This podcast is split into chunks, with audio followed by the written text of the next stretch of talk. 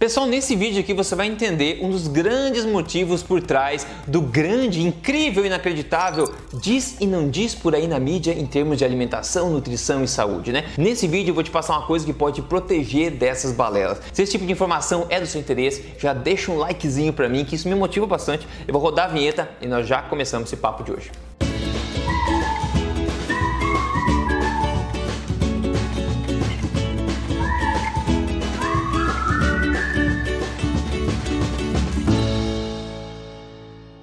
Tudo bem com você, pessoal? Meu nome é Rodrigo Polesso, sou especialista em ciência nutricional e também autor do livro best-seller. Este não é mais um livro de dieta, mas mais importante do que isso, eu tô aqui semanalmente contando para você as verdades sobre estilo de vida saudável, alimentação e emagrecimento, tudo na lata, baseado em evidência, sem papas na língua. E vou te dizer, ovo faz bem, ovo faz mal, faz bem, faz mal, leite faz bem, faz mal, faz bem, faz mal, carne faz mal, faz bem, faz mal. Pessoal, a carne, o leite, o ovo continuam sendo o mesmo. Eles não mudam. O que muda são as interpretações e extrapolações de estudos de má qualidade e falhos que dão margem a isso. E eu já falo disso há anos aqui do canal, então quem me acompanha já está esperto. Mas na verdade, esse erro que eu vou evidenciar, evidenciar hoje aqui é basicamente o erro que essas pessoas que estão por aí com canais espalhando coisas sobre saúde, emagrecimento, etc., cometem toda vez a falar um monte de besteira baseado nesses tipo de estudo falho eu comentar hoje aqui, aí acaba influenciando pessoas, levantando esperança e gerando resultado nenhum. E na boa, pessoal, eu não tô aqui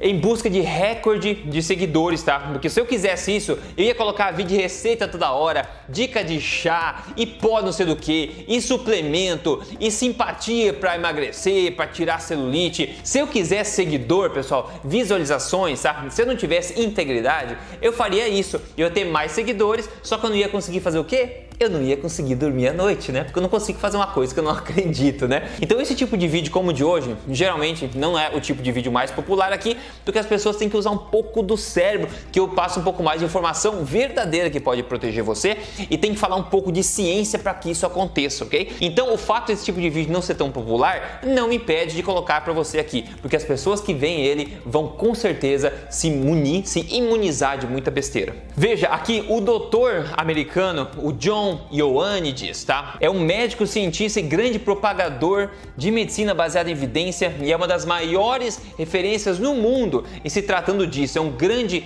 é, crítico aí da qualidade de evidência, em particular de evidência de estudos epidemiológicos na área da nutrição e saúde. Ele já publicou vários estudos bem legais fazendo críticas bem embasadas sobre esse tipo de estudo que gera tanto diz e não diz por aí. Ainda em 2005, por exemplo, o Dr. Ioannidis, ele publicou no jornal PLOS o seguinte artigo que diz o seguinte: existe uma preocupação aumentada que a maior quantidade de, de achados científicos publicados atualmente são falsas. Ainda fala que simulações mostram que para maior quantidade de estruturas de design de estudos é mais provável que o que eles acham esteja errado do que é verdadeiro. Na verdade, nesse estudo que eu mencionei, se você ler inglês, tiver interesse em ler, você vai ver que ele prova matematicamente que em estudos do tipo epidemiológicos associativos, eles têm mais chance de estarem errados do que certo. Ou seja, em outras palavras, você tem mais chance de acertar se você pegar uma moeda e jogar um cara coroa com a resposta do que seguindo estudos epidemiológicos desse jeito. E eu venho falando aqui da, dos problemas de estudos epidemiológicos há muito tempo. Quer um exemplo rápido? Nem estava no script aqui, vem na cabeça só para você entender um pouquinho mais do que eu estou falando se você nunca viu esse tipo de informação. A maior parte da, da, das manchetes por aí na mídia, do diz não diz do ovo, da carne, da saúde, da curcuma, do brócolis, etc., a grande, esmagadora maioria disso é baseada em estudos epidemiológicos, estudos associativos que falam todo tipo de coisa. Para você entender, um exemplo clássico é comprovar, por exemplo, pessoas vegetarianas com pessoas que comem carne e ver qual morre mais. No geral, a gente vê nesses estudos epidemiológicos que pessoas vegetarianas tendem a viver mais e ter menos problemas de saúde. Por quê? É porque elas não comem carne, porque elas são vegetarianas vegetarianas ou por algum outro motivo. Pois é, esses estudos não mostram. O que a gente vê é muito claro. Quando a gente olha nesse tipo de estudo, a gente vê que a população que é vegetariana provavelmente não está morrendo menos ou tendo menos problemas porque ela é vegetariana. Mas apesar de ser vegetariana, o que significa? Porque as pessoas que são vegetarianas também possuem uma quantidade de outros comportamentos que são condizentes à saúde. Por exemplo, se uma pessoa vegetariana, provavelmente essa pessoa também se preocupa mais com a saúde. Então, geralmente, uma pessoa que fuma menos, uma pessoa que bebe menos, uma pessoa que se exercita mais, se preocupa um pouco mais com a qualidade da dieta, não usa drogas, etc. Então, quando a gente vê esse tipo de, de estudo, a gente consegue ver os dados de cada um dos grupos e a gente vê que, tradicionalmente, não pelas pessoas serem vegetarianas, mas as vegetarianas, de fato, elas tendem a ter uma vida um pouco mais saudável e, por isso, por uma centena de fatores incontroláveis aí, elas tendem a morrer menos e mostrar resultado positivo nesse sentido nesses estudos. Só que daí as manchetes não enxergam todas essas variáveis de confusão e acabam dizendo que, viu só, não comer carne ajuda você a viver mais. Isso não é verdade, isso é uma falácia. Então, por não conseguir controlar todas as variáveis de confusão nesses estudos, é que eles não deveriam servir como base para manchetes por aí. E é por isso que o Dr. Ioannis é tão crítico, não só ele, como um monte de gente, inclusive eu, Dr. Souto, a tribo Ford inteira, nós somos muito contra a extrapolação desse tipo de estudo epidemiológico lógico. Ainda no estudo de 2005 que eu falei, tem dois pontos relevantes aqui que eu quero enfatizar. O primeiro deles que ele fala é o seguinte, ó, a grande quantidade de interesses financeiros e outros interesses, né, e preconceitos também num campo científico, né, Quanto mais esse tipo de coisa, menos probabilidade de achados científicos serem verdades, verdadeiros, não é verdade? Então, como a gente vê também, esse é um outro problema de corrupção científica. Quanto mais interesses políticos, econômicos, etc., envolvidos num campo de investigação científica, mais chance tem daquele estudo mostrar uma coisa que não é verdade. Outra coisa que ele falou aqui, ó, quanto mais quente é um campo de ciência, né? Quanto mais times envolvidos pesquisando e mais, menos chance tem desses achados serem verdadeiros, por um grande fator. Existe com, é, competição também no mundo científico, entre outros fatores, para se sair na frente. Então, a metodologia, o critério, a qualidade dos estudos tende a sofrer um baque em nome da rapidez. Então, quando o tópico está sendo muito discutido no momento, como aconteceu no passado, a questão dos probióticos, né, todo mundo postando estudo, nossa, vai mudar tudo no mundo. E depois começa a vir os estudos bem feitos mostrando o quê? Mostrando que não era bem verdade, que aquilo não é bem assim, etc. Então é oba-oba e depois vem a realidade. Isso aconteceu em vários ramos da ciência já é comprovado e, aqui enfatizado pelo Dr. Ioannis nessa análise também. Agora em 2018, o Dr. Ioannis publicou no JAMA, nos jornais mais respeitados do mundo, outro artigo chamando atenção para a fraqueza do tipo mais comum de estudo na área da nutrição, que é o que? O que eu já falei, estudos associativos, estudos epidemiológicos. Ele fez uma crítica grave aqui a estudos epidemiológicos e o uso deles. Ele diz o seguinte, ó, alguns cientistas da nutrição e grande parte do público consideram frequentemente que associações epidemiológicas de fatores nutricionais representam causa e efeito que podem informar diretrizes públicas de saúde. No entanto, o grande corpo emergente de epidemia nutricional tem dificuldade em ser reconciliado com bons princípios científicos. Ele basicamente está dizendo, pessoal, que esses estudos desse tipo epidemiológicos jamais, tá? Jamais podem inferir causa e efeito e jamais podem ser usados por si só para informar políticas, diretrizes alimentares para as pessoas. Inclusive, eles falam que mais comum, mais frequentemente do que não, esses estudos também são de má qualidade, ou seja, eles não estão alinhados a bons princípios científicos. E como eu falei, pessoal, é fato que a maioria dos estudos nessa área são dessa forma. Agora, o que tirar disso tudo de fato? Já vou te falar. Siga esse canal se você não segue ainda, liga a notificação, segue aqui, me siga nas mídias sociais também. Eu espero te ajudar em tudo que eu puder. É só seguir Rodrigo Polesso lá em qualquer lugar no Instagram, tô por lá.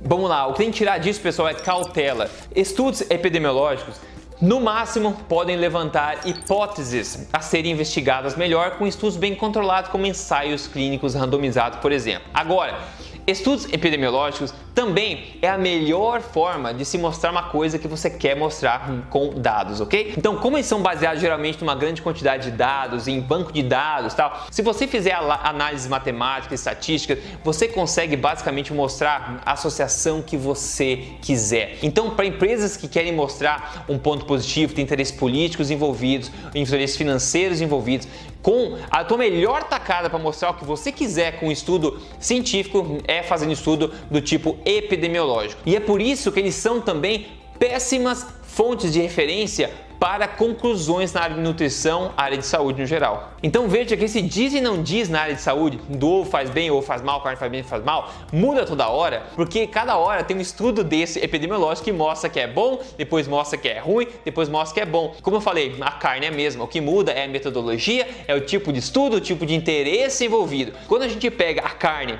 ou o ovo e testa num ensaio clínico controlado de fato, a gente vê os fatos. A gente vê que os fatos não mudam, eles tendem a ser possível de se repercutir, de você replicar em outros estudos, eles não mudam, eles impossibilitam que tenha essa quantidade de manchetes confusas por aí. Então, se a mídia resolvesse, ao invés de ficar toda hora mudando de opinião porque fica confiando em estudos epidemiológicos, se eles escolhessem ao invés né, ecoar resultados de ensaios clínicos, eles iam ficar meio entediados, porque a mensagem ia tender a ser sempre a mesma e o povo ia ficar o que? Menos confuso e mais saudável. Então, pessoal, a chave aqui é você saber analisar a referência de um artigo, por exemplo, você vê na mídia. E é difícil desenvolver uma competência científica, crítica, para conseguir avaliar um estudo científico. O estudo epidemiológico, ele pode ter valia se ele for bem controlado, se ele for uma, com uma dada, uma database, né, que é um banco de dados bastante grande. Ele pode ser útil para levantar pulga atrás da orelha, como eu falei, tá? Então não estou descartando a utilidade desses estudos, mas tem que ter muita cautela na hora de de você avaliá-lo. Então, se você vê pelo menos é, por aí manchetes da mídia, etc., você pode ter certeza que na esmagadora maioria das vezes a fonte, o artigo, o estudo que eles mencionam, novo estudo, não sei o que, é do tipo epidemiológico, tá? E isso se não for do tipo in vitro, que é em laboratório, entre outros tipos que também são problemáticos, mas a gente não pode ficar três horas aqui. Inclusive, se você quer elevar o seu conhecimento um pouco nas diferentes metodologias usadas em estudos na área de nutrição, é só você ver um vídeo meu chamado aí Guia completo para entender estudos científicos de nutrição. Como eu falei, não é um dos vídeos mais populares, porque é um conhecimento mais que você tem que mais denso, né? Mas isso é o verdadeiro conhecimento que pode proteger você. Se você entender isso, pessoal, você vai ficar abismado com a quantidade de balelas que são ditas por aí na mídia. Você vai entender e prever já o porquê que acontece, né? Esse sim ou não, diz não diz da mídia, vai entender porque, porque isso acontece. Então acredite ou não, pessoal, na ciência, assim como qualquer área da, da vida, do conhecimento, existem bons estudos, bons resultados e maus resultados também, tá? Existe corrupção científica, conflito de interesse, coisas tendenciosas, existem sim, isso é muito, muito óbvio. E a forma mais fácil de você manipular os dados e tirar a conclusão que você quer é através de estudos epidemiológicos. Ele jamais pode mostrar que uma coisa causa outra, lembre-se, eles podem levantar no máximo hipóteses a serem testadas depois, ok? Então tem muita coisa aí nisso aí. Se você entender isso, isso. E se você quer aprofundar, você pode ver mais sobre o Dr. Ioannidis também, que é um grande crítico disso, como eu falei, ou meus outros vídeos aqui, porque há anos eu faço esse tipo de coisa. E como eu disse, quase ninguém sabe disso. Pessoas da área formadas, né, autoridades ou pessoas do Instagram que são formadas na área, continuam espalhando, pessoal, benefícios inexistentes de coisas por aí, porque eles usam estudos epidemiológicos, estudos de má qualidade, estudos in vitro e ficam fazendo falsas alegações como se fossem comprovadas e elas não são. Porque as pessoas gostam de ver receitinha mágica, dica mágica, como eu falei no começo do vídeo, ok? As coisas não mudam tanto como vocês imaginam. As verdades científicas, quando encontradas em estudos de qualidade, não mudam tanto assim. Então o pessoal achar conteúdo por aí ficam criando esse monte de balela. Então cuidado quando você segue outras pessoas por aí no YouTube, ok? Com muitos seguidores ou poucos seguidores, não importa. Cuidado. Questione também as referências. Se forem estudos epidemiológicos, questione a habilidade dessa pessoa de analisar esse tipo de estudo. Maravilha? Agora, se tratando de saúde, pessoal, alimentação forte é embasado em ciência. Eu explico tudo isso aqui basicamente em todo o vídeo e gera um resultado incrível nas pessoas que seguem, porque é baseado em fisiologia, em nutrição, em ensaios clínicos bem conduzidos em todos esses aspectos. Quem conta pra gente um resultado muito legal hoje aqui é o Diego Rodrigues. Ele falou: Força, meu início foi no dia 3 de 1 de 2020 e hoje 3 de 2 de 2020, um mês, né? Estou com qualidade de vida disposição, motivado e com 9,3 quilos a menos. Eu iniciei com 105,5 e hoje estou iniciando a fase 2 com 96,2 quilos. Realizador, pessoal, ele está começando a fase 2 agora. A fase 1 demora 30 dias só, que é a primeira fase das três fases do programa Código Emagrecer de Vez, que é o programa mais completo sobre emagrecimento que tem aí, que eu desenvolvi baseado em evidência. Se você quer seguir o mesmo programa, pessoal, para testar em você mesmo os resultados de emagrecimento, entra aí em código emagrecerdevez.com.br. Você ficar, vai ficar grato que entrou e eu vou te receber de braços abertos lá dentro. Maravilha, pessoal. No mais é isso, espero que esse conteúdo tenha sido útil para você de uma forma, adubando o seu senso crítico. No mais, fica por aí, se cuidem, se fala no próximo vídeo com certeza.